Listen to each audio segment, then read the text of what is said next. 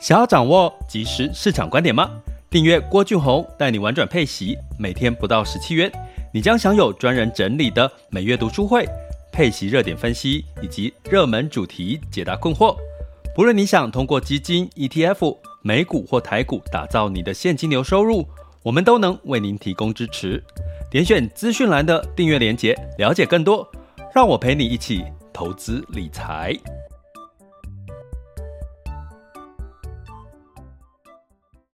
各位亲爱的学员以及听友们，大家早上好、中午好、下午好、晚上好。今天是二零二三年八月二十三日的这个中午时间，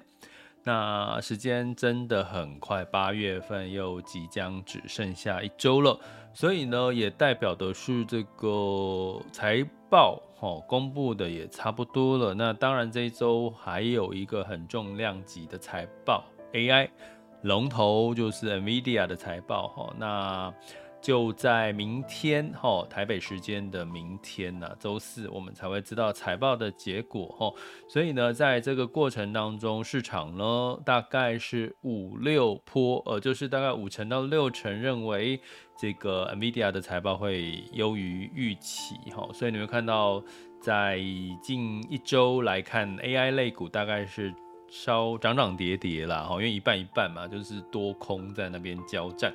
所以在这个 NVIDIA 的讯息还没公布之前，我们就稍微的喘口气。今天想要跟各位来聊聊保单、美元保单的这个宣告利率这件事情，哈，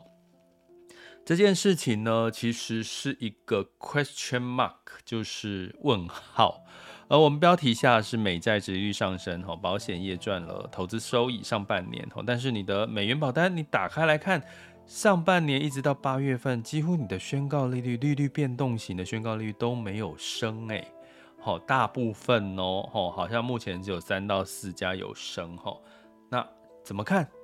怎么办？好，这个是我想要跟各位来聊的，哈，就是其实我觉得。有时候讲这个主题，其实我也希望大家可以去问问自己的保险公司，What's happened？发生什么代志？先啊，我迄个恁趁钱啊，我迄个宣告利率都没搞我调升，而且美美元又是现在利率是五五到五点二五 percent 嘛，所以其实是有是一个问号。我也希望大家一起来来去解答这个问题了。吼，那当然在。最近会有这个呃周刊会有可能会写到这个主题哈，那我们先来聊一下这个部分。首先呢，我们来看几件事情哈。美债殖利率呢，目前大概是在十年期美债是四点三左右哈。现在今呃在以现今天的时间来看，八月二十三日来看四点三哈。那美债殖利率呢？其实往上升，我有跟各位提过，它不见得是坏事。为什么？因为你升息都已经升到五个 percent 了，那你的长年期债券的殖利率如果没有往上走，哦，它没有呈呈现一个往上的斜坡，它某种程度叫做长短债的殖利率倒挂，它其实就是景气衰退一个领先的一个领先讯号。那现在呢？我觉得大家要看的是，不再是通膨，不再是升息升多少次了，这件事情已经变成一个凹 out of date，就是一个落后的讯息了哈。所以我们的为什么我们在玩转配息频道里面，其实是几乎每周一到五，其实有朋友问我说，你每周一到五有那么多东西可以讲？我说，其实市场每天都有新的讯息、新的机会跟风险的一些数据都会出来啊。我其实就是每天听一点，你就可以掌握市场多一点哦。所以其实每天讲对我来讲并不难哦。对市场来讲，因为太多的资讯，但是从里面怎么去找到重要的资讯哈？所以我今天想要跟各位讲的是，从其实我已经陆续一直讲过。呃，我们的直播或频道其实都是在看比较现在跟接下来应该要留意的事情，所以通膨升息已经不是最重要的一个市场的依据了，而是最重要的是领先指标，景气什么时候从衰退、衰退、衰退、衰退开始进入到这个复苏哈？那其实长短期的债券殖利率，诶，比如说长债开始往上走，殖利率往上走，那慢慢的接近短债的殖利率，它其实就开始趋于平缓。慢慢的，短债因为降息开始在往下，这个殖利率往下走，那长债呢，持续就会变成一个陡坡，哈，就是一个环陡坡，它就是一个这个景气。哦，复苏慢慢进入成长的一个线图，哦，长短债的一个线图，其实照景气的这个复苏来看，其实它应该是一个环陡坡，就是往上的陡坡。所以现在是十年期美债殖利率往上升，其实带来的就是这个坡已经开始从下降坡变成平。平等平缓了，接下来开始往上，其实就是一个在告诉我们，景气的循环慢慢已经有一些些闻到，哎，景气要复苏的味道。所以其实现在你说要再像以前二零二二年这样悲观的去看待，我觉得其实某种程度，你从整体经济往总体经济看，其实反而是另外一个。你要用另外一个思维来看了哈。那我今天想要讲的是，好啊，那我刚刚是不是提到美债殖利率呢？大概是有这个目前十年期美债有四个四点三 percent 左右，那短债哦，短年期的美债大概有将近五个 percent 左右的这个利率哈。那可是呢，你知道吗？现在过去如果你有买了美元利率变动型。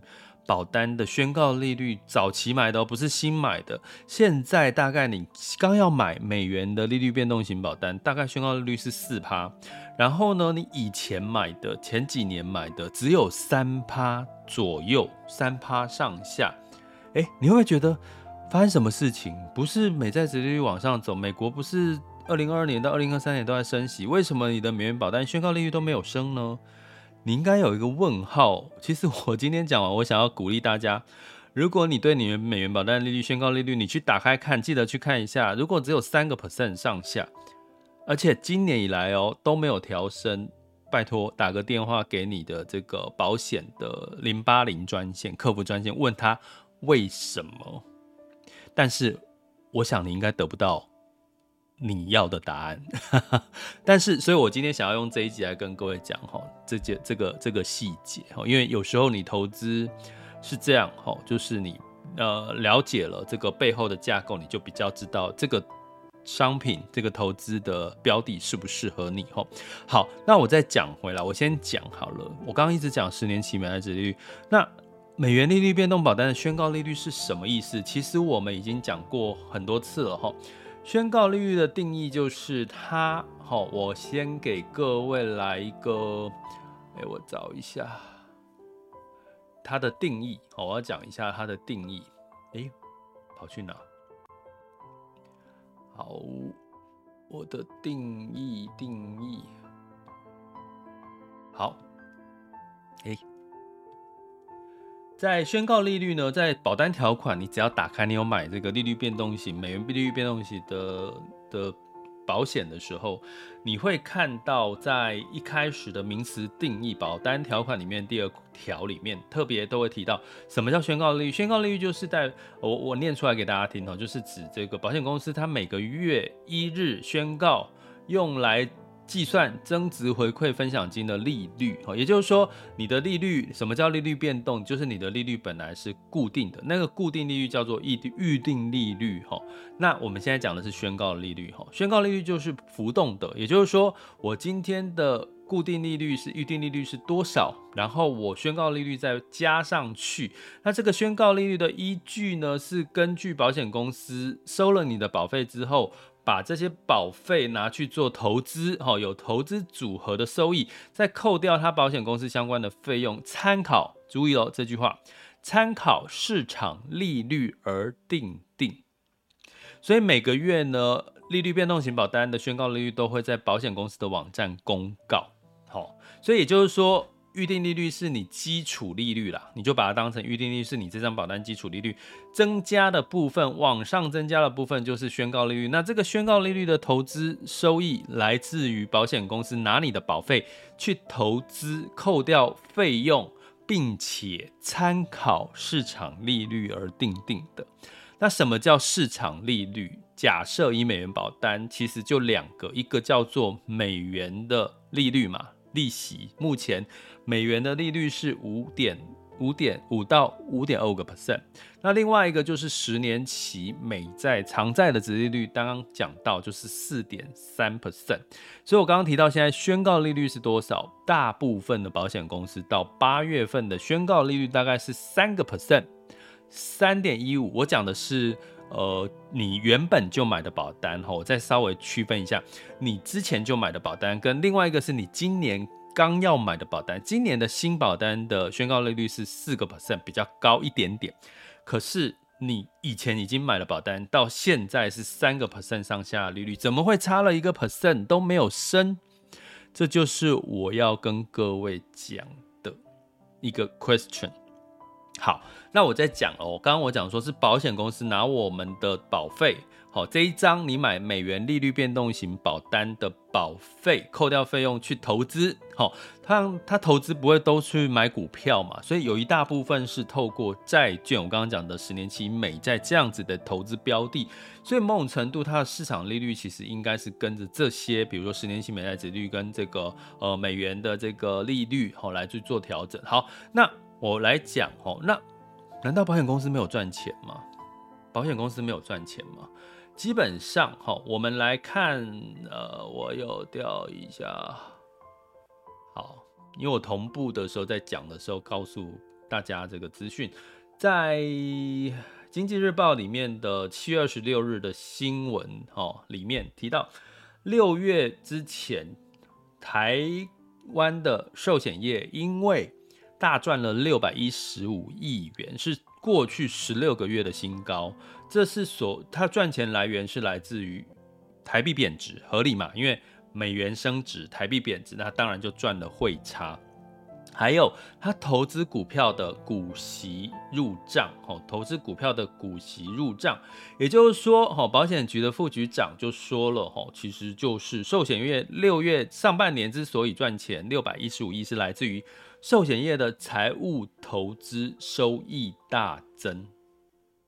这样理解了吗？也就是说，其实保险公司在前六个月的获利是赚钱的，也是赚钱。当然，你如果对比去年来看的话，单六月哦，我更正一下哈，我刚刚是讲前六月赚五百二十，好，对，就我不要再搞混这个数字了，所以我就不再提数据了。但是简单来讲，就是上半年基本上保险公司是赚钱的，比过去的十。呃，过去十六个月来的新高，吼，六月的时候，六月的时候赚了六百一十五亿，吼，所以呢，既然他投资赚钱了，我刚刚讲，哎，六月啊，对不对？我刚刚讲是六月的数字，那六月呢，七月、八月。总要反映到我们的叫做利率变动型的保单宣告利率嘛，因为我刚刚提到在保单条款里面，宣告利率的定义就是保险公司拿你的钱去投资，然后呢，呃，参考市场利率定定的嘛。那他现在已经赚钱了，为什么没有反映在你的宣告利率？从六月嘞，等到七月、八月都没有调整。这就是我想要跟各位讲的一件事情哈。那所以呢，在这个部分哈，我建议，诶，你会想说，啊，怎么会这样？那怎么办？我的宣告利率都没有调整。那接下来我想要请各位做的怎么办这件事情哈，就是我想要跟各位讲的一个内容。当然，但是在讲怎么办的前面，我想跟各位讲的是，其实并不是每一家的这个。这个呃，保险公司都没有调整呢，我们还是要客观的来看一下哈，就是其实是有哈，有一些有调整的哈，在这个七月三十一日的这个《经济日报》提到有调整的哈，就是像元大哦，像台湾人寿，像中国人寿是有调整哈，那这个其他大家像国泰、富邦、南山、星光、三商。基本上都没有调整，呃，国泰好像八月份有调整了，所以基本上你会看到是几乎这些赚钱的，就是说财报亮眼呐、一到六月份财报亮眼，它的宣告利率、美元宣告利率都按兵不动哎，好、哦，那、啊、当然呢、这个呃保险公司，我所以我要建议大家一件事情，就是说打个电话给你的零八打打零八零。保险公司零八零，问他说，为什么我的你们保险公司不是说赚钱，为什么那个宣告利率都没有，我的宣告利率都没有调整？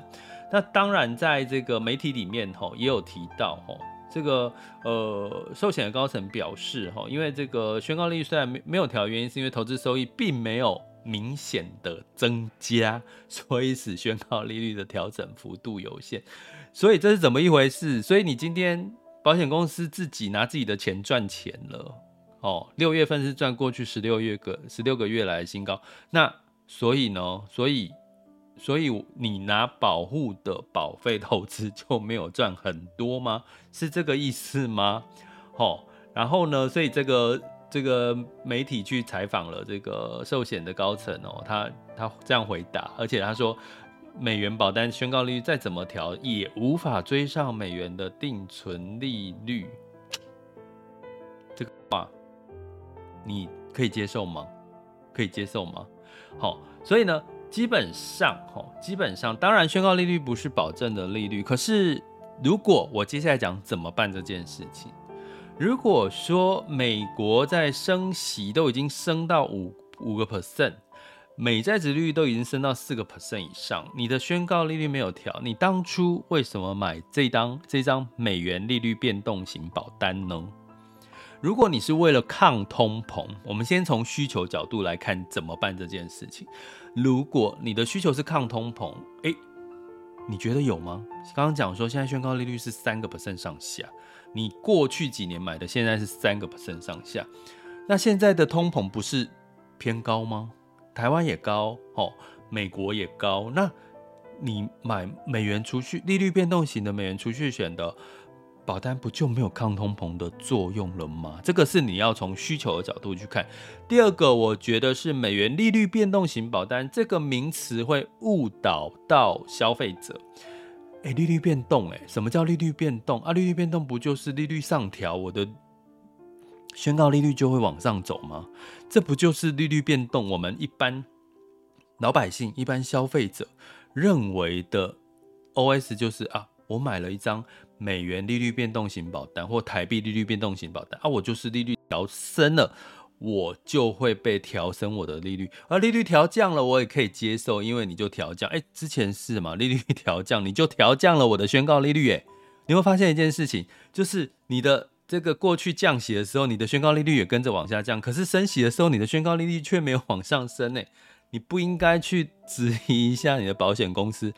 发生了什么事情吗？所以我会建议大家怎么办？第一件事情，打零八零问，请他给你一个理由。如果那个理由你不能接受，接下来你就要考虑。我刚刚讲的，你的需求如果是因为抗通膨，诶，你可能要考虑你的，如果你的资产配置全部都压在利率变动型的美元利率变动型的保单，你可能要稍微微调一下，不要全部压在这种所谓的保本型。你以为抗通膨，可是它宣告利率居然没有跟着利率变动而调升的保单，好吗？这是很现实的事情哈。那第二个，那怎么办？如果你现在满手的美元利率变动型保单，的风险是，诶，它没有调高宣告利率，那通膨又是在高位，然后接下来假设二零二四年美元降息，好，美美国降息啦，哈，不是美元降息，美国降息带来的美元开始持平，或在二零二四年慢慢美元稍微走弱，诶，我除了宣告利率没有被调整之外，我的美元的这个换回台币我还少了一些些。那不就是又落入到另外一个在美元的外币保单里面的另外一个风险，叫做汇率风险吗？所以呢，基本上我我必须讲的是，其实我一直在讲这一集，我其实是得不到答案了。从保险公司或者是从各方面得不到答案，就是为什么这个保险公司在升息这段时间，包含已经六月了，防疫保单的问题已经。已经差不多，哎，防疫保单也跟他没关系吧？我今天是拿你拿我们这张美元储蓄险的这个利率变动型的费拿去做投资啊，跟美元跟这个防疫保单的亏损没有关系吧？对不对？那你报的钱拿去投资，结果呢？该升息的时候你也没有升，然后你说你上半年你赚饱饱赚赚很多，那你不应该去质疑一下你的保险公司吗？这个我是这个我我一直想，可是我我就是就是大家去问问看呢哈，让保险公司有点压力去重视这件事情，我觉得也不是坏事哈。所以刚刚讲回来哈，如果你的需求抗通膨它没有，那怎么办？要不要满手都是美元保单？所以如果你现在是一直在买美元保单的，你可能要思考一下你的资产配置怎么去分配哈。那不是不好，而是说不要全部都压在一个仍然在宣告利率上面有变数，而且不透明的。因为我跟各位讲，你上去找，我举个例好了，我在某家保险公司，我看到二零二二年他的投资自己公司的资产投资效益、资产投资报酬率是四个 percent 哦。也就是说，在去年他自己投资就可以哈，用资产投资、资产运用的投资报酬率就有四个 percent。那为什么在美元保单里面，在这个宣告利率都没有反映出来这件事情？那到底你保险公司是把我的钱保费投资了什么？投资了什么？看不到，问不到，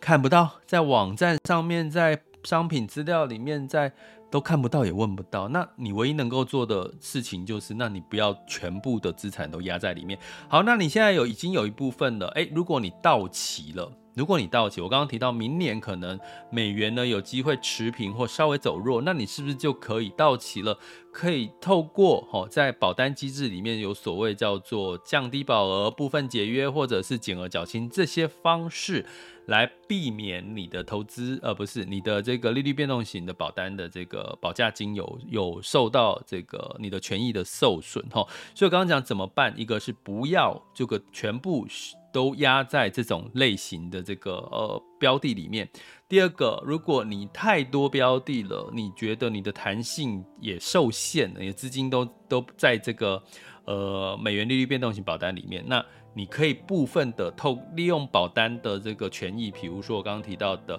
部分解约，哈，降低保额，或者是这个减额缴清，哈，来这个降低哈你的这个持有这个标的的一个比例了，哈。所以呢，这件事情就是，嗯，你可以做的事情，哈。那，呃，我还是要客观的去讲，它不好吗？美元利率变动型保单的利这个商品不好吗？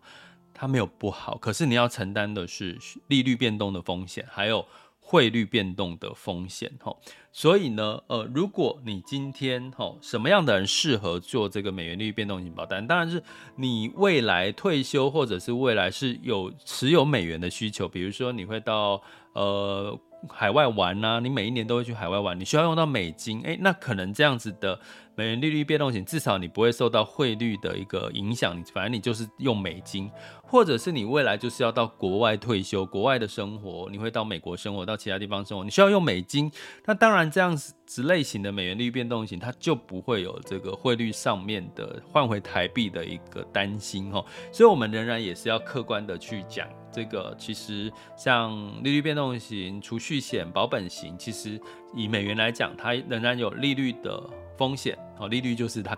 呃，通膨上涨，可是它宣告利率没有往上走的风险，现在不就是发生了吗？啊，另外一个就是汇率的风险，这两个如果你都觉得是不是你的考量重点，你只想要保本，那、你就是会用美金，你美金不会换回台币，那当然这类型的利率变动型保单的。的模式，呃，当然是适合的一个模式了哈。那或者是你现在如果现有的一些资金，你是想要放到美元，诶，美通常保单哈，储蓄保单其实有一个六年的限制，也就是说，你大致上的一个算法就是说，你大概是放六年，你大概才可以拿回，就是。保本哦，拿回你的本金加上收益哦。那如果你没有六年之，你六年之内就要用到这些钱，那就建议你就是透过现在，比如说像金融机构里面的这些呃美元相关的，比如说定存呐、短期定存呐，让你的资金可以流动性可以高一点哦，不会受到说啊，万一你突然短期之内呢就要用到这些钱，然后你就被迫了要去解约你的美元保单哈。所以呢，这个就是我今天特别想要提醒大家的一件事情，好吗？好，所以希望以上的这个资讯，透透过目前市场状况，保险业上半年的呃投资状况，然后你的美元利率变动型的宣告利率的状况，来提醒大家，其实你在配息哦，其实美元利率变动型的这个保单也是算是一个类似收益型的产品哈，因为它其实是有呃每个每一年有一个宣告利率的一个收益嘛哈，所以这样子的一个情况下。如果你的配置、你的所有的配息收益、你的孳息、你的固定收益的收益里面有一部分是美元利率变动型保单，那麻烦请记得去检视一下它的宣告利率以及它有没有占有你资产的大部分。如果你的目标是退休，希望可以抗通膨，那你是不是需要微调一下呢？今天应该可以给你心里有个底了，好吗？想要掌握即时市场观点吗？订阅郭俊宏带你玩转配息，每天不到十七元。你将享有专人整理的每月读书会、配息热点分析以及热门主题解答困惑。不论你想通过基金、ETF、美股或台股打造你的现金流收入，我们都能为您提供支持。点选资讯栏的订阅链接，了解更多。让我陪你一起投资理财。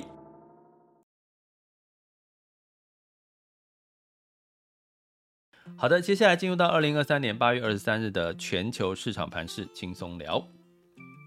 首先，我们看到风险指标，今月 VIX 恐慌指数是十七点八五，现在当下 VIX 恐慌指数是十六点九七，十年期美债殖利率是四点三一零二 percent，所以代表的就是恐慌没有再度的再往上走哈，因为近期的几天市场有稍微回升哈，恐慌指数稍微回暖一点，然后呢，这个十年期美债殖利率呢就维持在我刚刚提到的这个四点三 percent 左右哈。那目前都还是健康跟合理的哦。那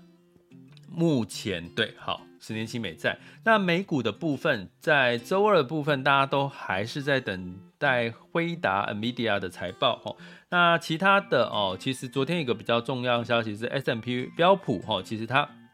调降了。呃，区域银行、地区银行的评级啦，哈，所以让金融股再度受挫，哈。那不过消费型的类股呢，其实也都是有好有坏，哈。所以让道琼 s m p 五百呢是下跌了零点五一跟零点二八个百分点，纳斯达克上涨零点零六个百分点，费城半导体下跌零点九三个百分点，哈。市场仍然在关注 NVIDIA 的财报。那欧股的部分，吼，那财报就是在周四，台湾时间周四才会知道。那同样，欧股的部分也在观望，吼，这个 AI 相关的这个，因为 AI 目前看起来是所有里面有亮点的一个产业啦，吼，因为毕竟在景气衰退的一个情况，吼。所以呢，在欧洲是科技股上涨了两个 percent，泛欧六百上涨零点六一 percent，英德法分别上涨零点一八、零点六六跟零点五九个百分点。哈，那在雅股的部分呢，普遍都上涨哦。哦，在周二的时候普遍都上涨，